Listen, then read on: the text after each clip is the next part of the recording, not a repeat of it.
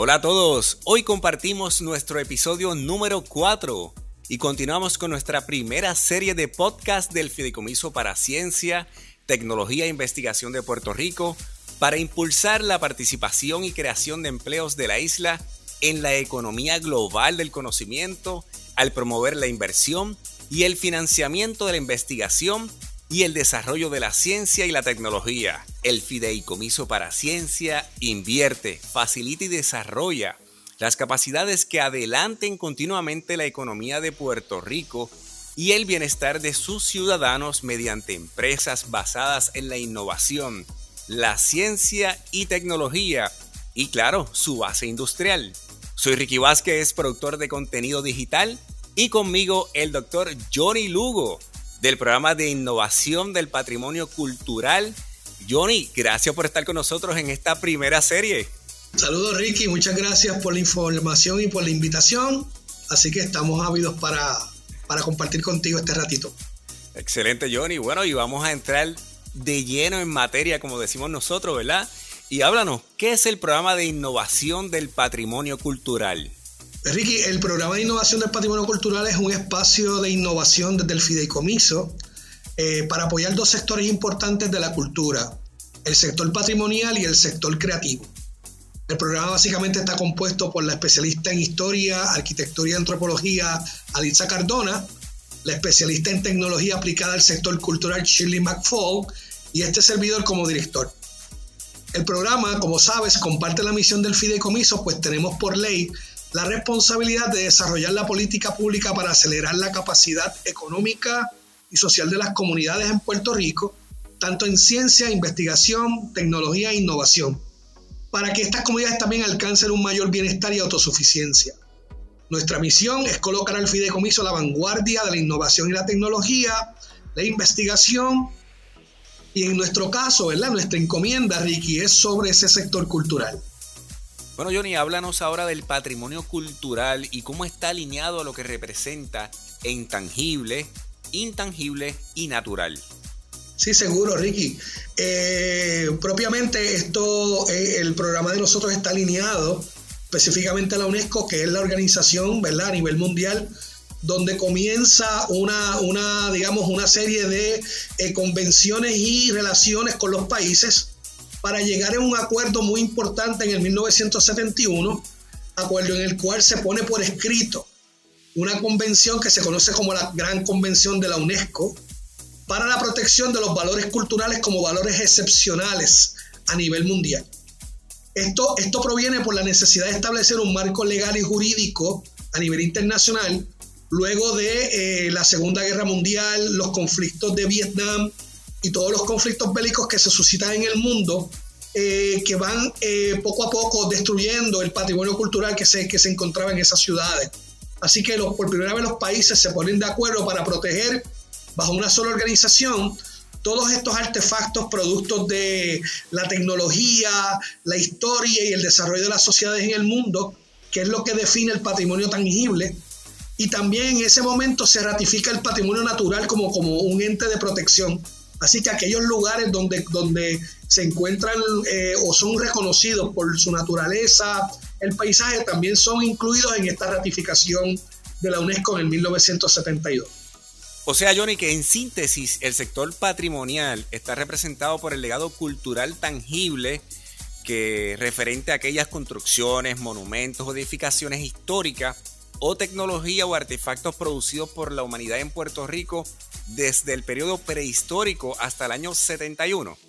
Eso es correcto, Ricky. Eh, en el caso particular de Puerto Rico, eh, eh, la UNESCO, nosotros no pertenecemos a la UNESCO, sin embargo tenemos una relación jurídica con los Estados Unidos que se encarga a través de un descargue de una oficina, que es la Oficina Estatal de Preservación Histórica, y a nivel local con la creación del Instituto de Cultura, la protección del patrimonio tangible, pero luego de unas enmiendas a partir del 1990 hasta el 2017, la UNESCO reconoce también que hay unos valores adicionales que son los valores intangibles, que están relacionados a ese arte vivo, a lo que son las representaciones históricas de nuestras danzas, nuestros bailes, la gastronomía, la artesanía, todos esos ambientes sociales donde se manifiesta el arte son parte de esas actividades que pueden visualizarse como parte de nuestro patrimonio intangible. Así que eh, de esta forma quedan protegidos esas tres instancias que eh, conjugan la definición del patrimonio cultural.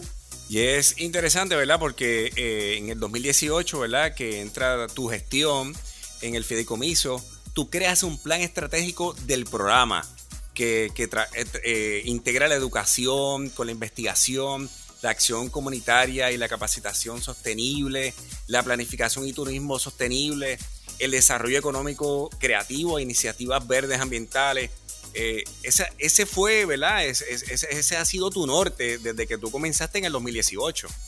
Es correcto. A raíz de esta visualización, ¿verdad? De cómo están organizados los estatutos para la protección del patrimonio cultural, nos acercamos nosotros desde el fideicomiso a emular, ¿verdad? Y a, tratar de, de, adoptar esas guías de la UNESCO para poder nosotros atender nuestro patrimonio cultural. Así que en el año 2018 desarrollé un modelo de gestión sostenible llamado el Positive Virus, curiosamente antes de, la pandemia, pues esto que comprende, ¿verdad? O está, o está básicamente estructurado en un modelo de lo que es la, la protección sostenible, no solamente del medio ambiente, sino también de lo que es la planificación sostenible, ¿no? A nivel pragmático. Así que este modelo básicamente es un modelo orgánico donde hay cuatro ejes de desarrollo y de interacción que tú muy bien mencionaste, que es la educación y la investigación, la acción comunitaria y la capacitación sostenible, planificación y turismo sostenible y el desarrollo de economía creativa, iniciativas verdes, que es ese lazo, ¿verdad? Importante de este sector importante cultural que es el, el sector creativo, la economía creativa. Y un dato importante a mencionar, Johnny, que la situación post-huracán María y luego de los eventos sísmicos del sur y la pandemia del COVID-19 produjo una mutación en el modelo que ustedes desarrollaron. Es correcto. Es correcto, es correcto, sí. Es interesante que, lo menciones y gracias por eso. Eh, nosotros no, estamos exentos a los cambios y a, los efectos que, ha traído una serie de eventos muy, muy particulares. En el caso de Puerto Rico, en el 2017, eh, eh, el huracán María nos afectó completamente a la isla, ¿verdad? Dejando una devastación bien, bien significativa Luego en el 2020 comenzamos a, al 2021 comenzamos a, experimentar una serie de, actividad sísmica eh, que produjo daños a estructuras históricas, especialmente en la parte sur y suroeste de Puerto Rico.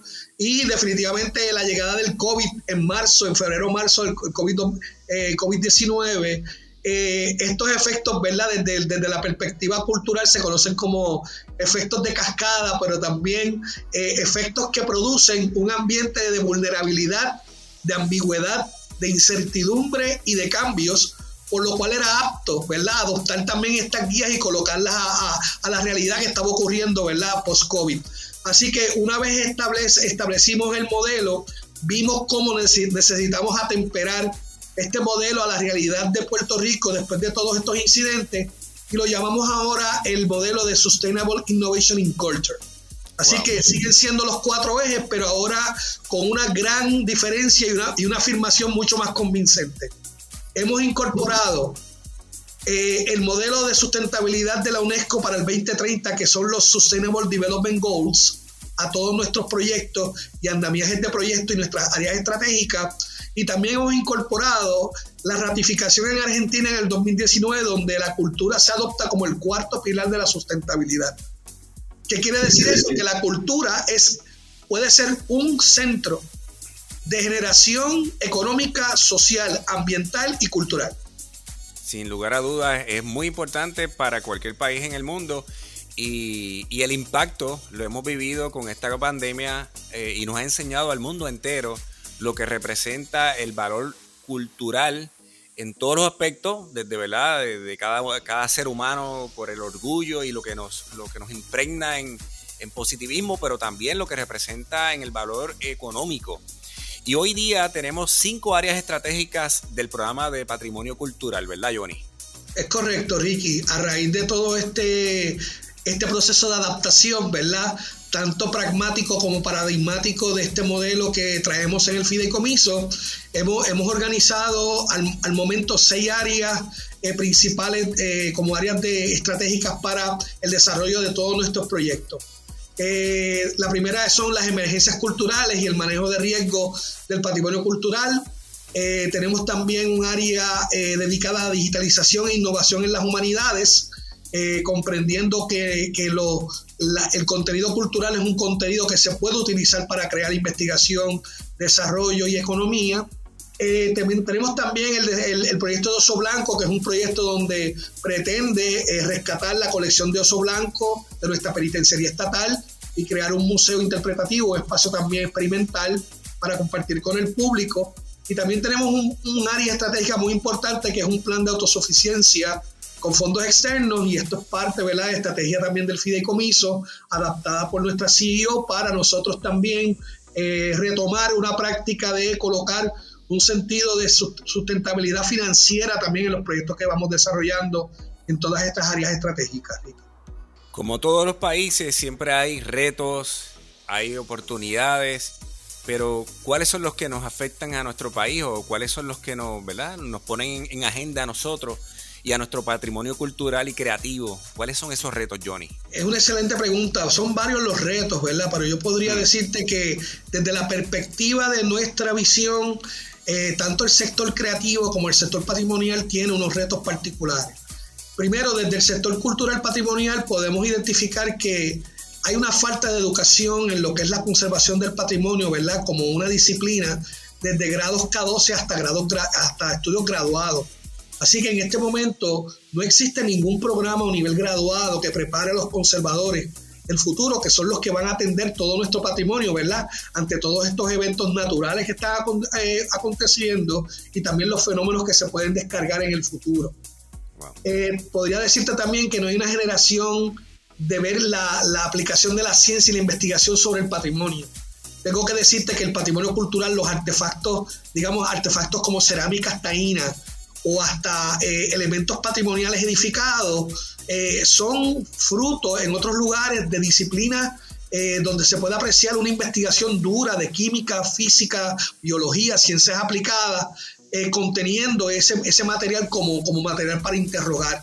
En el caso particular de Puerto Rico, ¿verdad? Al no tener estas excepciones, pues vemos como eh, digamos, en la disciplina de arquitectura, ¿verdad? Brinca hacia el patrimonio edificado y, trata de resolver unos problemas como son problemas en la conservación de la pintura, papel, textiles, metal y otros materiales, que en el caso particular de, de todos estos estatutos de la conservación, pues hay un espacio donde hay unos profesionales que se van a encargar de esto. Así que tenemos que preparar a esos profesionales.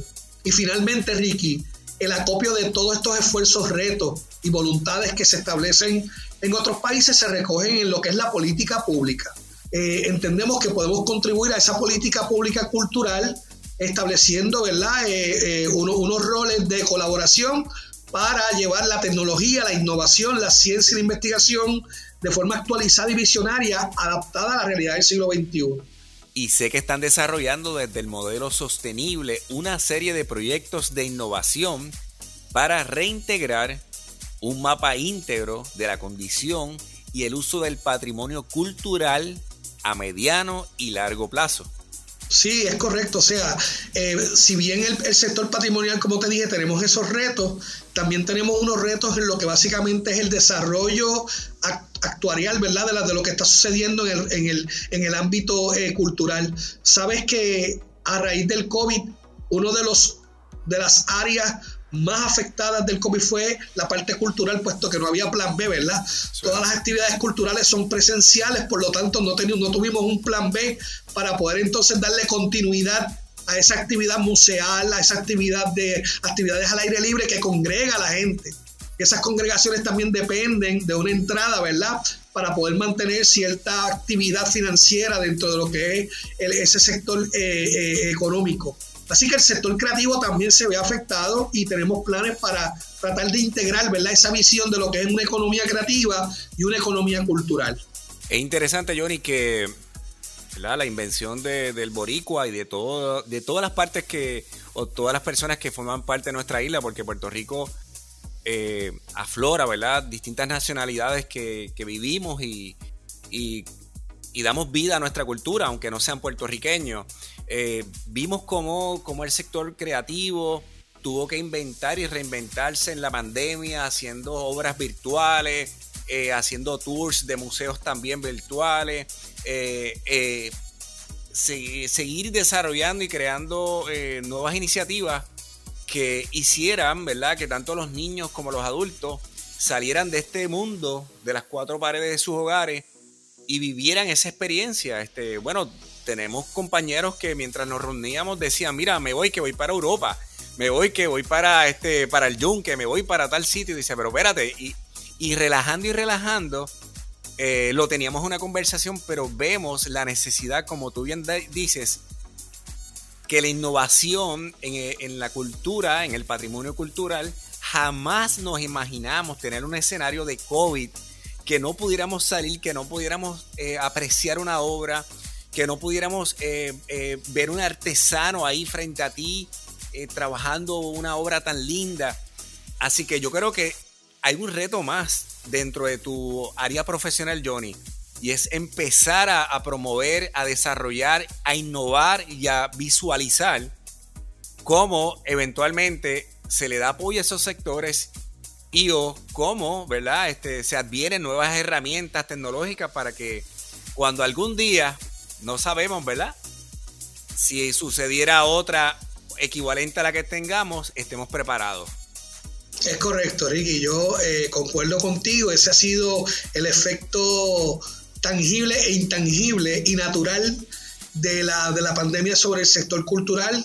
Es evidente, ¿verdad?, que nosotros veamos, eh, como tú decías, eh, el, reto, el reto es un reto también personal. Así que nuestra organización, cuya función es de llevar la innovación y la tecnología, se siente aludida completamente a, a, a, someter no solamente al llamado para resolver los problemas, sino también a proponer proyectos. Que vayan encaminados a, como tú muy bien dices, a tratar de ver cómo ahora con esta experiencia y este nuevo conocimiento basado en esta, en esta experiencia del COVID nos ayuda a comenzar a integrar elementos de innovación y tecnología, pero tampoco eh, ¿verdad? Este, desprendernos de las relaciones sociales como evidente, como evidente paso para decir, qué importante es la historia, qué importante es la sociedad y lo que construye, porque esas relaciones de vernos, esa comunicación, ese proceso creativo se interrumpe cuando no, no estoy contigo a tu lado, ¿verdad? Pero no significa que no lo puedo dejar de hacer. Ahora utilizamos nuestros medios de computadoras, tablets, teléfonos. Así que vemos cómo la tecnología no debe ser la panacea, sino un medio para establecer ciertos elementos que puedan de cierta forma eh, eh, eh, recuperar la comunicación entre las personas y poder darle continuidad a ese proceso creativo que es básicamente la definición de la cultura para nosotros. Así que yo, al igual que tú, estamos súper aludidos, súper llamados a proponer proyectos que vayan encaminados a que cuando en el futuro, esperemos que no, suceda un evento como este, ya tengamos esta experiencia inmersa en nuestro ADN quiero que me hable de estos proyectos inmediatos y futuros tuyos, porque de verdad que veo aquí oso blanco, digitalización de las humanidades, aplicación de tecnología no invasiva y monitoreo del patrimonio cultural. Eh, la serie que vas a tener pronto de, podcast que va a estar espectacular. Pulsar la tierra. Óyeme, este, tienes en, como dicen por ahí, tienes la, la gaveta llena de proyectos espectaculares. Dentro de estos proyectos, como tú me mencionabas, pues tenemos que atender la casa, recuperar la memoria de Oso Blanco a través de la restauración de esa colección de elementos que vamos a estar eh, eh, realizando. Quiero adelantarles que este proyecto va a ser un proyecto de restauración in situ y abierto para las personas. Pueden venir a, visitarnos, a ver el proceso de restauración, a formularnos preguntas eh, a medida que también vayan pasando por un espacio, ¿verdad? Que estamos tratando de que sea un espacio modesto, pero eh, ávido para que puedan ver la historia eh, viva de Oso Blanco. Oso Blanco, aun cuando se tomó la decisión de demoler este edificio por las razones que ya están establecidas, nosotros estamos haciendo un proceso de preservación de su memoria. La memoria todavía está viva en las mentes de nosotros, en los artefactos, en la memorabilia, en los mapas, en todo eso. Y esa es la idea de convertir ese, ese proyecto Oso Blanco en un espacio vivo de cultura eh, eh, activa y de, y, de, y de continuidad de ese proceso de preservación. Sé que como parte del proyecto de digitalización en las humanidades, hay una estrategia eh, colaborativa para la digitalización de las humanidades y sé que esto lo van a estar anunciando sobre la aplicación de inteligencia artificial con contenido cultural e histórico. Sí, este proyecto básicamente es un proyecto súper interesante porque es, eh, y aquí es que vemos la, la, sinergia entre el sector patrimonial y creativo, ¿no?